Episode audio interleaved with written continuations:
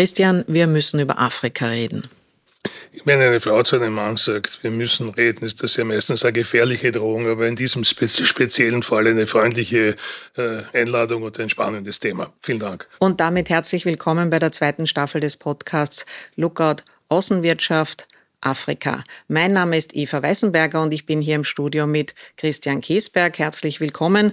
Ähm, was kann uns denn der Experte für Geopolitik der Außenwirtschaft Austria über den Kontinent Afrika erzählen? Noch nicht alles, aber zumindest mehr als in der Vergangenheit, weil Afrika natürlich auch immer mehr zu einem zentralen Akteur in dieser geopolitischen Landschaft wird. Warum? Vielleicht nur zwei schnelle Anmerkungen. Einerseits der Ressourcenwettlauf hat sich intensiviert durch die Multipolarität, die Rivalität zwischen den USA und China. Wir brauchen viel Rohstoffe für die Energiewende und das lenkt die Aufmerksamkeit auf den Rohstoffreichtum Afrikas und im Tandem mit einem demografischen Rückenwind besteht hier Aufbruchstimmung, ein neuer Stellenwert für diesen Kontinent und hoffentlich die Bedingungen für eine nachhaltige, rasche wirtschaftliche Entwicklung. Wenn man an an Afrika denkt, dann denkt man leider nicht immer nur an positive Dinge, sondern an Korruption, hohe Verschuldung, erratische wirtschaftliche Entwicklung, dramatische, instabile politische Entwicklung. Ja. Zum Beispiel gibt es diesen Putschgürtel, der wird so genannt, weil wenn man den Kontinent von Ost nach West durchquert in der Höhe der Zahlzone,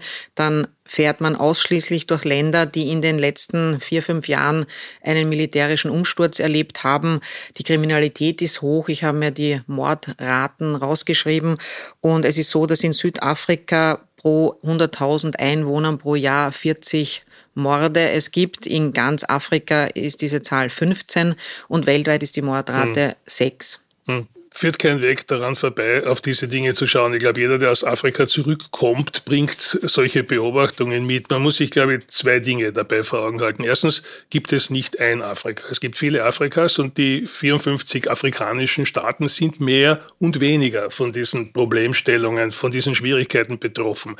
Und ich glaube, wenn man sich Afrika aus dem durchaus verständlichen Stereotyp nähert, dann muss man sich auch schnell an der Nase nehmen und daran erinnern, dass dieser Kontinent jahrhundertelang von Imperialismus und Kolonialismus ausgebeutet, beraubt, gebeinigt wurde.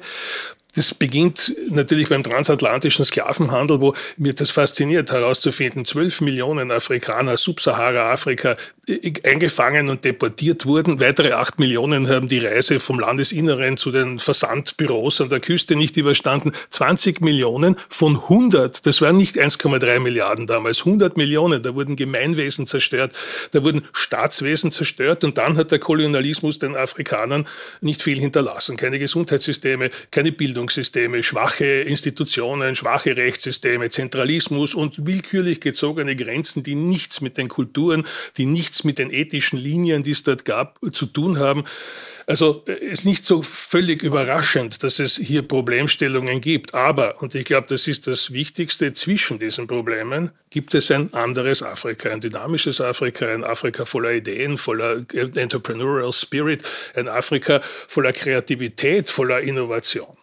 Und genau über dieses Afrika wollen wir heute reden, über das Afrika der Chancen. Und nicht nur heute, sondern in dieser gesamten Staffel Lookout Außenwirtschaft Afrika. In der zweiten Folge wird es gehen um Demografie und Urbanisierung, in der dritten Folge Energie und Ressourcen und in der vierten Folge schauen wir uns dann die Tech-Szene und die Startup-Szene Afrikas an. Auch die gibt es und die boomt. Wenn wir mal beginnen, ein bisschen ähm, bei diesen Themen, die du schon erwähnt hast, prinzipiell was die Bevölkerung Entwicklung und die Dynamik des Wachstums betrifft, dann gibt es ja gute Nachrichten aus Afrika. Also das ist ja ähm, toll und sie werden auch, was die Erwerbsbevölkerung betrifft, in den mhm. nächsten zehn Jahren China und Indien jeweils überholen und mehr Menschen, die arbeiten, eben haben. Trotzdem ist diese Region weitgehend das unbekannte Wesen von den Wirtschaftsregionen der Welt. Wir wissen sehr wenig darüber und deswegen jetzt meine Frage an dich. Wie nähern wir uns eigentlich diesem Kontinent mit mehr als 50 sehr unterschiedlichen Staaten, die in einer sehr unterschiedlichen wirtschaftlichen Entwicklung sind, die in einer sehr unterschiedlichen politischen Entwicklung sind und wo wahrscheinlich auch die Chancen sehr divers verteilt sind?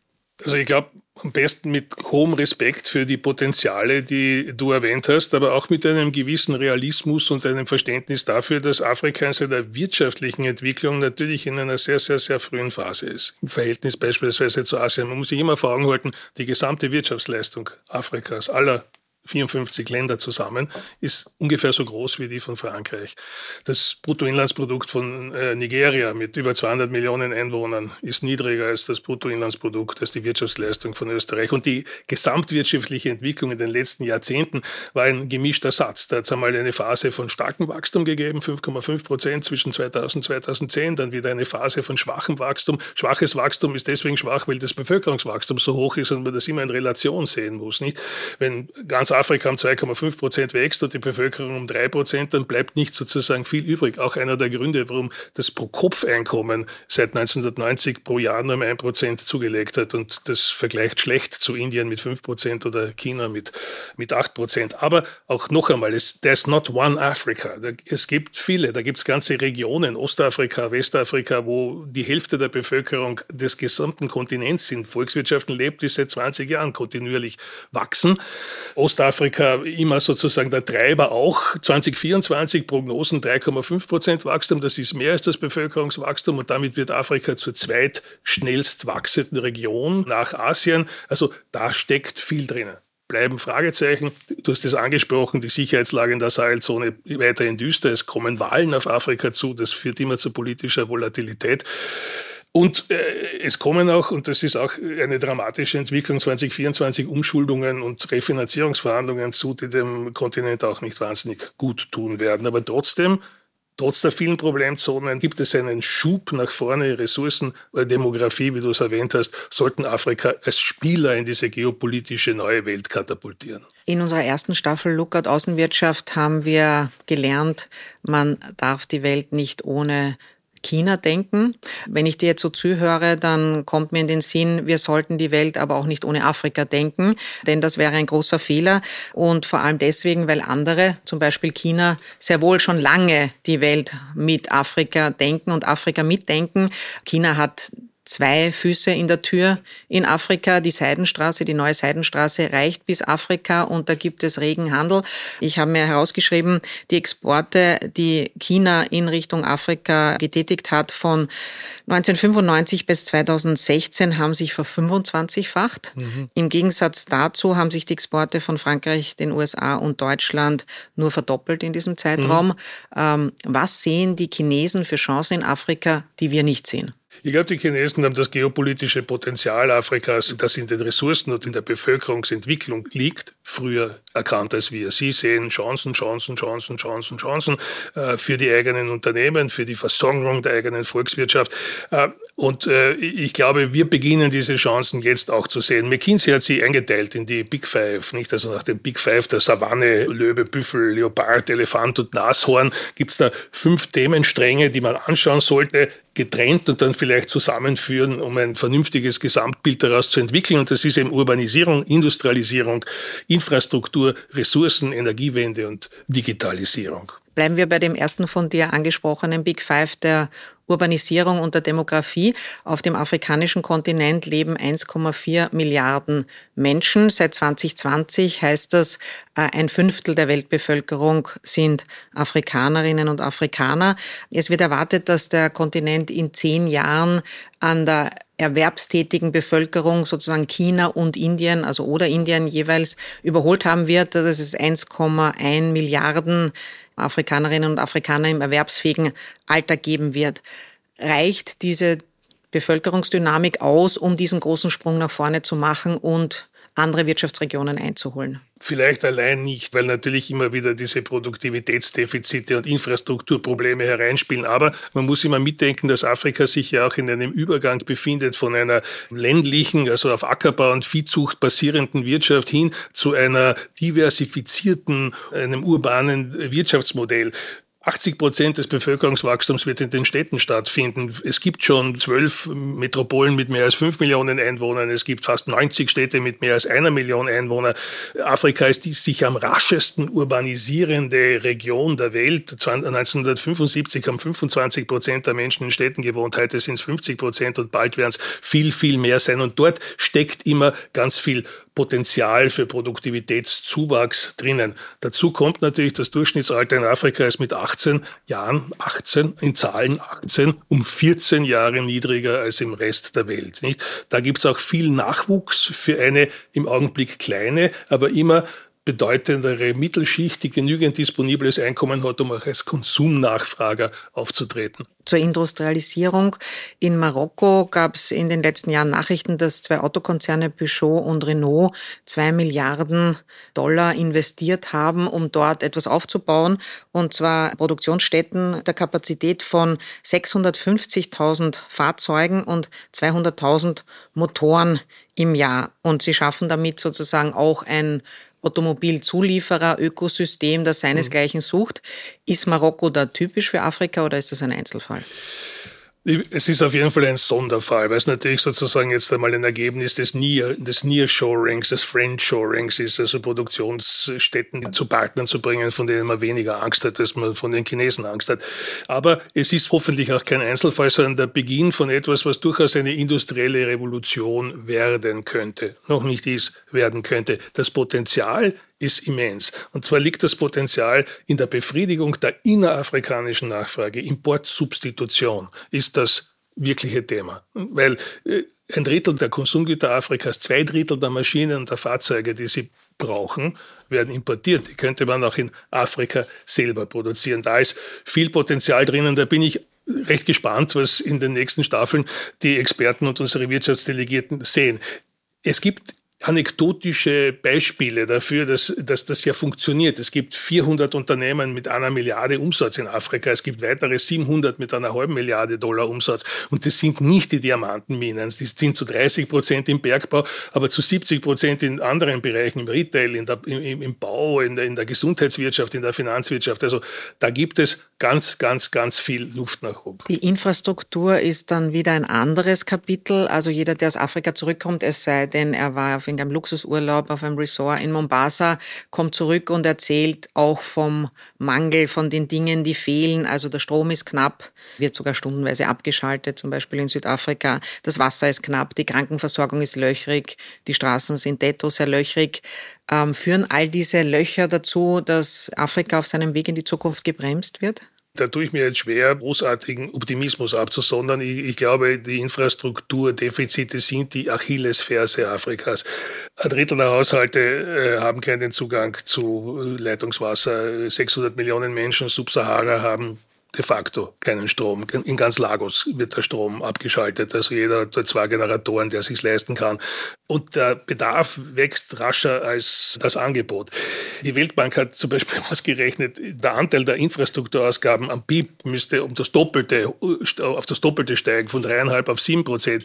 Frage natürlich, wo soll in Ländern, die sich in ein Verschuldungsloch hineingedreht haben, das Geld herkommen? Nicht? Also vielleicht aus dem Privatsektor. Dafür müssten allerdings durch regulative Reformen Rechtssicherheit geschaffen werden. Das funktioniert, wie, wie es in punktuellen Applikationen oder Anwendungen, wie man das sieht. Aber Infrastruktur ist sicherlich die Achillesferse und auch da sehr neugierig, was wir, was du in den, in den nächsten Gesprächen da hören wirst oder was wir dann hören werden und worüber wir uns dann vielleicht noch einmal unterhalten können. Setzt man sich mit der Wirtschaft Afrikas auseinander, landet man natürlich auch immer bei den Themen Ressourcen- und Energiewende. Das ist ein sehr zwiespältiges Bild. Einerseits gibt's große Investitionen, auch aus der EU, in Afrika zu dem Thema. Es scheint einen schier unerschöpflichen Reichtum an Ressourcen, an Bodenschätzen zu geben. Genau jene Bodenschätze, die wir für die Energiewende, aber auch zum Beispiel für die Chip-Produktion brauchen. Und man spricht auch manchmal davon, dass gewisse Regionen Afrikas zur Batterie mhm. der Welt werden. Und da geht es um grünen Wasserstoff. Auf der anderen Seite ist Afrika sehr abhängig von der volatilen Preisentwicklung auf den Weltmärkten, was das betrifft. Und gleichzeitig hat man manchmal das Gefühl, diese Bodenschätze gehören eh schon alle den Chinesen mhm. und die Afrikaner werden gar nichts von ihrem Reichtum haben. Kannst du da mal bitte in unsere geopolitische Glaskugel einen Blick werfen und uns ungefähr eine Idee geben, wie das weitergehen könnte? Lass mich vornehmlich ein bisschen anstückeln an dem, was du richtig schon jetzt auf den Tisch gelegt hast. Afrikas Reichtum an Ressourcen ist überwältigend. Faszinierend. Die größten Erdgasreserven der Welt liegen vor der Küste von Mosambik. Die größten Mineralienreserven der Welt, 30 Prozent dessen, was im ganzen Globus vorhanden ist, liegt unter afrikanischer Erde. Vanadium, Diamanten, Mangan, Phosphat, Aluminium, Kobalt, Chrom, Gold, dass, das, dass es das alles gibt, war bekannt. Wie dringend wir es brauchen, ist jetzt verhältnismäßig neu. 70 ne? äh, Prozent der Kobaltreserven liegen im Kongo. Die, der Kobalt ist das wesentliche Element für die Produktion von Lithium-Ionen-Batterien für die Elektromobilität, ohne die die äh, Netto-Null-Ziele unerreichbar sind. Der, die Nachfrage nach äh, seltenen Erden wird sich im laufenden Jahrzehnt verdoppeln. Und dazu kommt ein intensivierter Rüstungswettlauf. Viele von diesen Rohmaterialien gehen in Dual-Use-Güter, gehen sozusagen in die Rüstung. Und damit beginnt ein neuer Wettlauf um Afrika. Und äh, ein Wettlauf heißt immer, dass es Wettbewerb gibt. Hier gibt es Nachfrage aus jetzt verschiedenen Richtungen. Hier kommen auch die Europäer, die Amerikaner drauf, dass sie sich das nicht entgehen lassen dürfen. Wettbewerb ist gut für die Preise, die sollten nach oben gehen und höhere Preise heißt mehr Einnahmen für die, für die Länder Afrikas und Möglichkeiten, ihre Entwicklungs- und Wirtschaftsziele endlich finanzieren zu können. Auch ein sehr spannendes Thema ist die Digitalisierung. An und für sich sind bisher erst 28 Prozent der Afrikaner und Afrikanerinnen online. Gleichzeitig beim Breitbau, Ausbau gibt es jährlich einen Zuwachs von 30 Prozent. Es gibt sehr große Investitionen in Milliardenhöhe in der Erschließung von äh, Landstrichen und ländlichem Raum, der noch nicht erschlossen ist. Es gibt massive Investitionen in Überseekabel.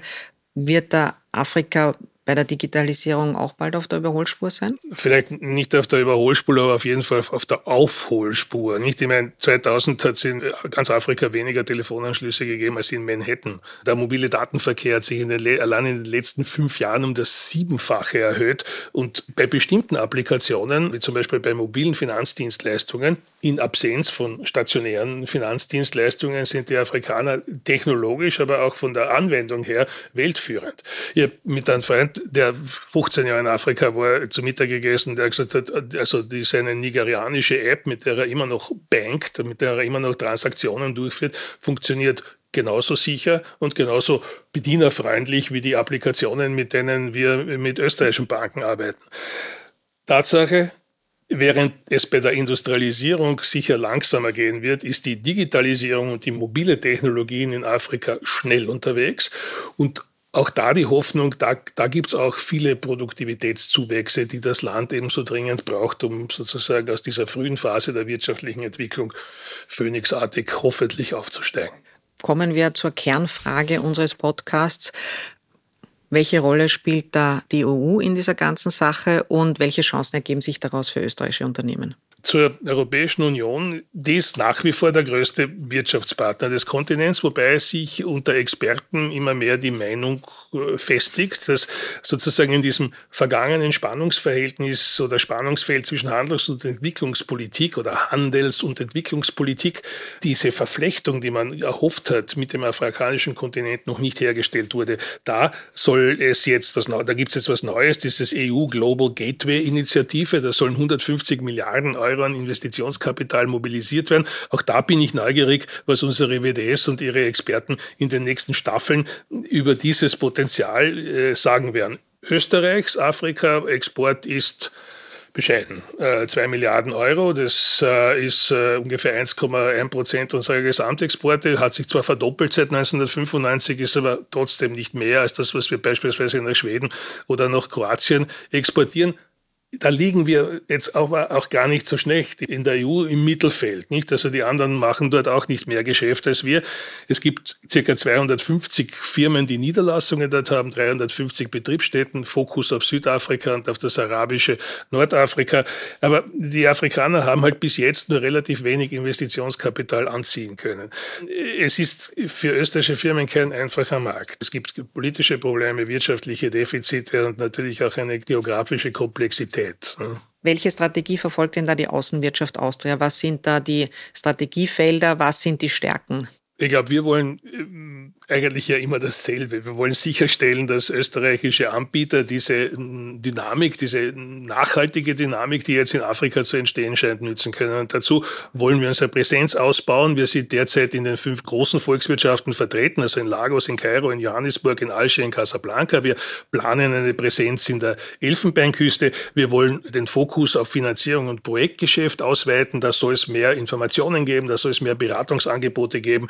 Wir setzen auf strategische Besuche Besuchsdiplomatie. Äh, Ostafrika, Westafrika und Südafrika sind da die Zieldestinationen, vornehmlich weil wir dort eben spezifische Möglichkeiten sehen und die Möglichkeiten sind ja immer parallel zu dem, was wir jetzt besprochen haben. Urbanisierung heißt kommunale Technologien, heißt Wasser, Abwasser, Müll, U-Bahn, Bus, äh, Industrialisierung, Diversifizierung, Importsubstitution heißt Maschinen für die Lebensmittelindustrie, für die Gedenkeindustrie, für die Verpackungsindustrie und dann gibt noch diese extrem spannende neue Innovations- und Startup-Szene, ne, die jetzt in den großen afrikanischen Metropolen entsteht. Die Afrikaner sind immens kreativ. Sie sind, und das nicht nur kulturell, sondern auch, äh, sondern auch technisch. Da sind die Bereiche Gesundheit, Bildung, Fintech, Agrotech, Lagertechnik.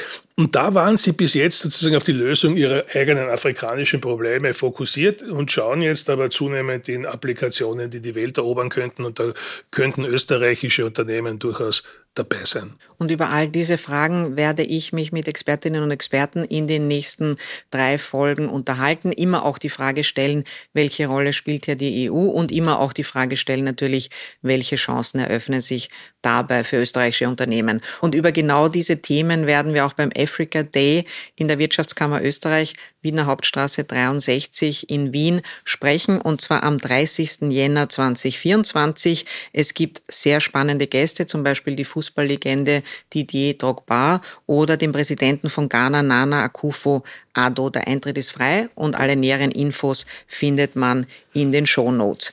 Ja, lieber Christian, danke für das Gespräch. Ich freue mich, dass du in der fünften Folge hier wieder mit mir Platz nehmen wirst und wir dann Resümee ziehen über die Gespräche, die ich in der Zwischenzeit geführt haben werde. Zu guter Letzt möchtest du noch irgendetwas über Afrika sagen? Meine Auseinandersetzung mit Afrika ist relativ jung und in den letzten Wochen und Monaten auch tiefer geworden. Da bin ich auf ein Buch gestoßen, das vor kurzem erschienen ist. Es heißt äh, Afrika und die Entstehung der modernen Welt, eine Globalgeschichte. Ein amerikanischer Journalist hat mein Geschichtsverhältnis dabei ein wenig zurechtgebogen. Er hat nämlich die Entstehung der Moderne mehr oder weniger festgemacht an einem Datum. Er hat gesagt, am 18. Juli 1324 wäre der malische König Mansa Musa mit 60.000 Menschen Entourage mit 12.000 Sklaven und 18 Tonnen Gold beim Mamaluken-Sultan in Kairo aufgeschlagen auf seinem Weg nach Mekka und hat dort mit Gold und Sklaven herumgeworfen, äh, um seine Ebenbürtigkeit unter Beweis zu stellen. Das hat dazu geführt, Kairo war damals eine verhältnismäßig internationale Stadt, dass dieses Großreich Mali sofort auf den Seekarten der Portugiesen erschienen ist. Und der Mythos, dass die Portugiesen eigentlich auf der Suche nach der Passage nach Indien waren, wurde zurechtgebogen, nein, sie waren auf der Suche nach Gold und nach grauenvoll formuliert, nach den Arbeitskräften Afrikas, die sie dann in den Plantagenwirtschaften in, in, in Brasilien, zuerst in São Tomé, ausprobiert haben und damit den ökonomischen Grundstein der Entstehung der Moderne gelegt haben und der atlantischen Welt, wenn man so will. Eine interessante und irgendwie auch traurige Geschichte, die aber auch viel über den jetzigen Zustand der Weltwirtschaft erklärt. Liebe Zuhörerinnen und Zuhörer, wenn Ihnen diese Folge gefallen hat, dann abonnieren Sie bitte den Podcast Lookout Außenwirtschaft auf der Plattform Ihrer Wahl. Geben Sie uns bitte fünf Sterne und schicken Sie einem Freund oder einer Freundin den Link mit dem Tipp, hör dir das doch an. Sie können uns aber auch anschauen. Den Podcast Lookout Außenwirtschaft gibt es auf lookout.tv und auf YouTube. Alle weiteren Infos gibt es natürlich auch auf lookout.tv. Wirtschaftsstories aus aller Welt aus erster österreichischer Hand, aktuell fundiert, inspirierend.